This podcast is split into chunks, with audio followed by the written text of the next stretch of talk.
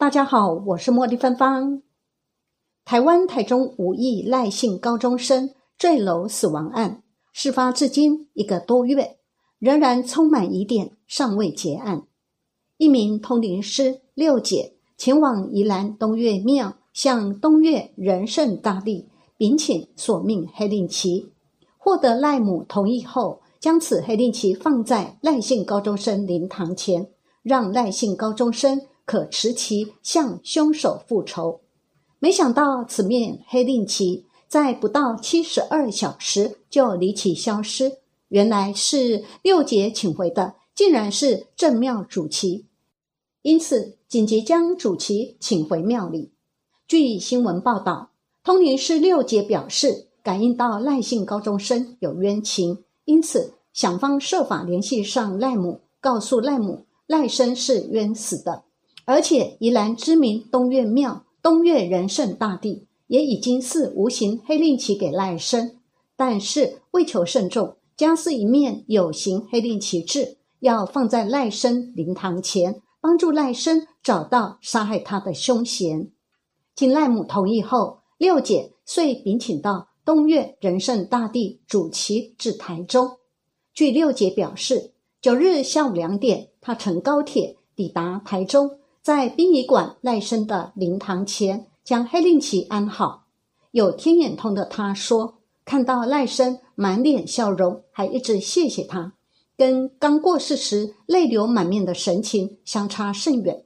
对此，六姐还说，相信他可以为自己复仇了。没想到隔天竟然被庙方告知，该面黑令旗其实是正庙主旗，过去都是另请分旗出庙的。从未有主旗出门的情事，而且庙方人员当时完全不知道是请出主旗的，事后才发觉主旗怎么不在庙里啦，所以才紧急通知六姐将主旗从赖生灵前请回庙里。如此玄妙的过程，让六姐认为神明似乎早有安排，可见东岳大帝决定随主旗御驾亲征前往台中查案，替。赖小弟主持公道。六姐表示，虽然自己不了解人间的法律会给赖生怎样的判决，但阴间已经由东岳大帝做主了，害他的人可要小心了。其实，六姐平日工作就是以度亡灵为主，这也是她第一次帮人请黑令旗。自灵界得知，赖生确实是含冤而死。根据民间说法。黑令旗就是阴间合法索命状。民俗专家廖大乙表示，冤主若获东岳大帝核发的黑令旗，就等于有正当理由向凶手索命，连神明也不能挡。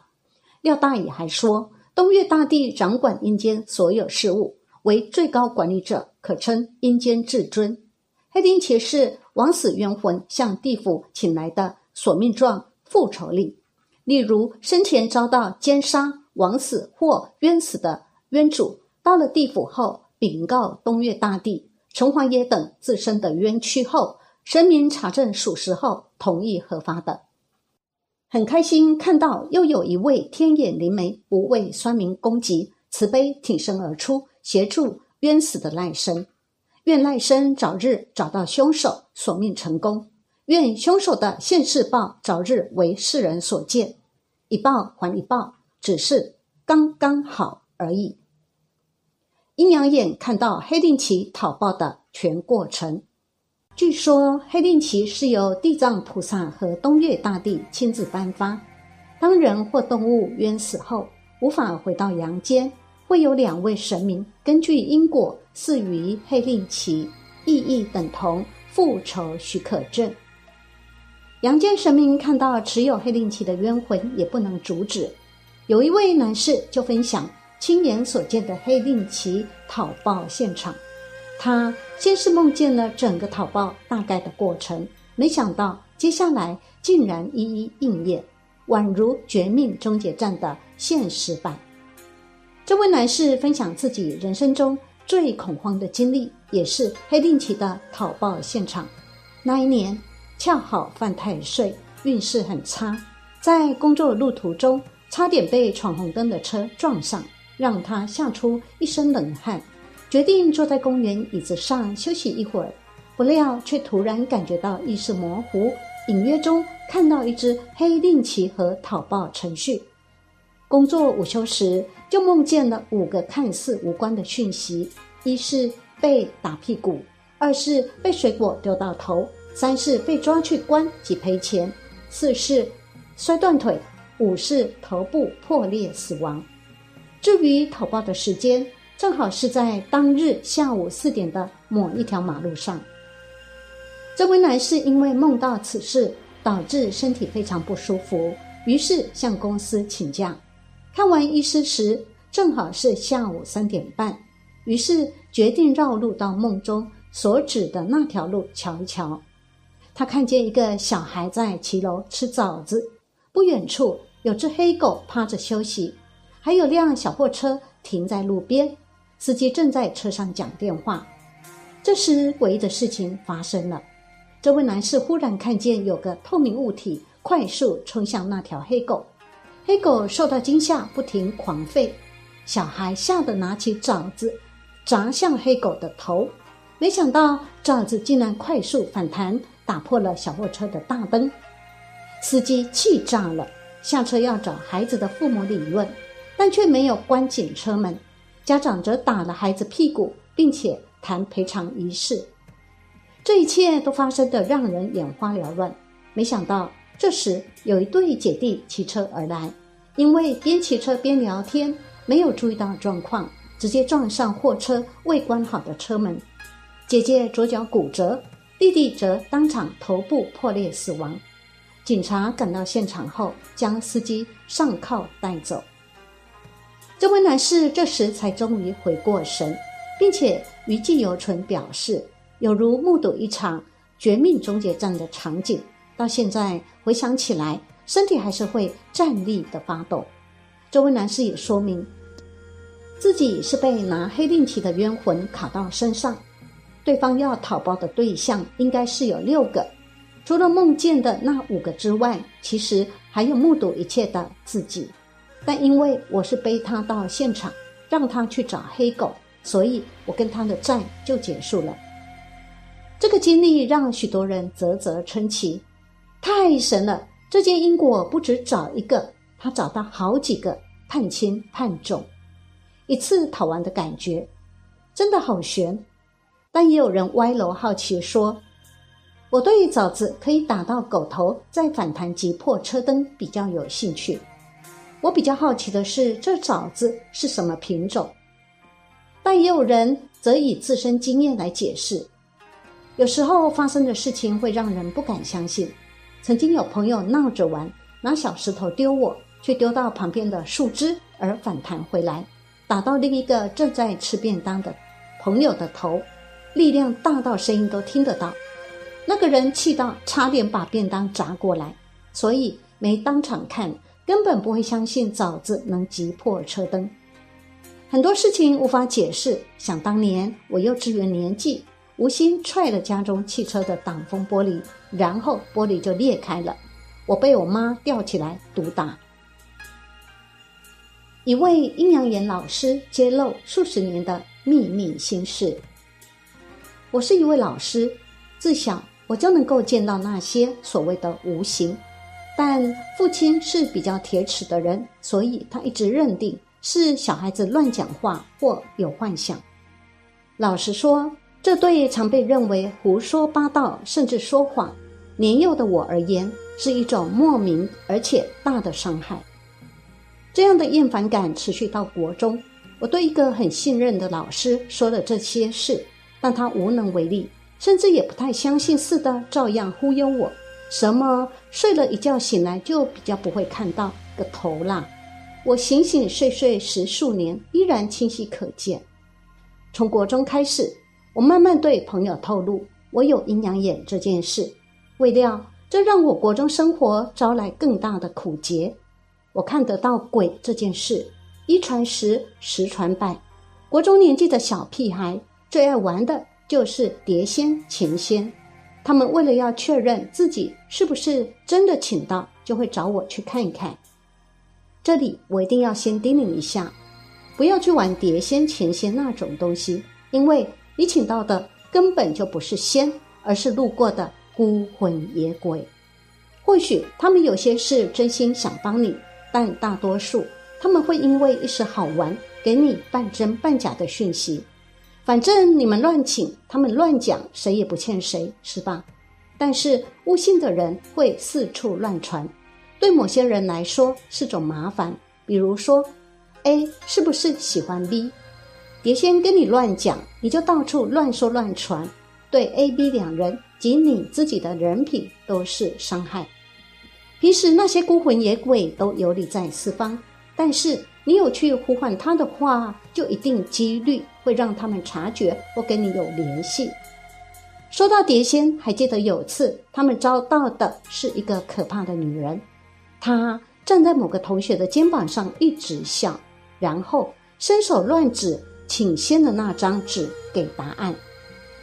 游戏结束后还跟回教室，超惊悚。不过。大多数的时候，碟仙跟钱仙是不太好请到的。我看的十次中，大概有九次都没东西出现，零点五次是野鬼看一下就走，几乎没有几次真的遭到。不过每次盘子都会动哦，这有合力的可能性。大家都出力，会造成整体合力不平均，无法等于零的状况，盘子就会开始乱走。如果要确定碟仙到底有没有请到，其实有个很有趣的方法，就是把进行的人的眼睛都蒙起来，再看盘子会不会告诉你答案就好了。真的请到的话，就会是照常开结果给你；但是如果没请到的话，你会看到那个盘子的走势会比真请到的更像被鬼附身，要么就是没有方向的乱冲，要么就是停在原地。不要说什么眼睛蒙起来鬼就看不到的话，少来，他又不是附在你身上。也不要说眼睛蒙起来鬼就没办法正确指引方向。靠，他如果连这种事都做不到，你要怎么指望他给你清楚准确的未来呢？不过当时我也不敢跟他们这么说，一方面是因为我还是个清纯可爱的小男孩，另一方面则是因为我有点迷恋上那种。具有解释权的感觉，只要我说有请到就有，没有请到，就算他们有感，也只能说是不小心动到。其实蛮能了解为什么会有人想做神棍。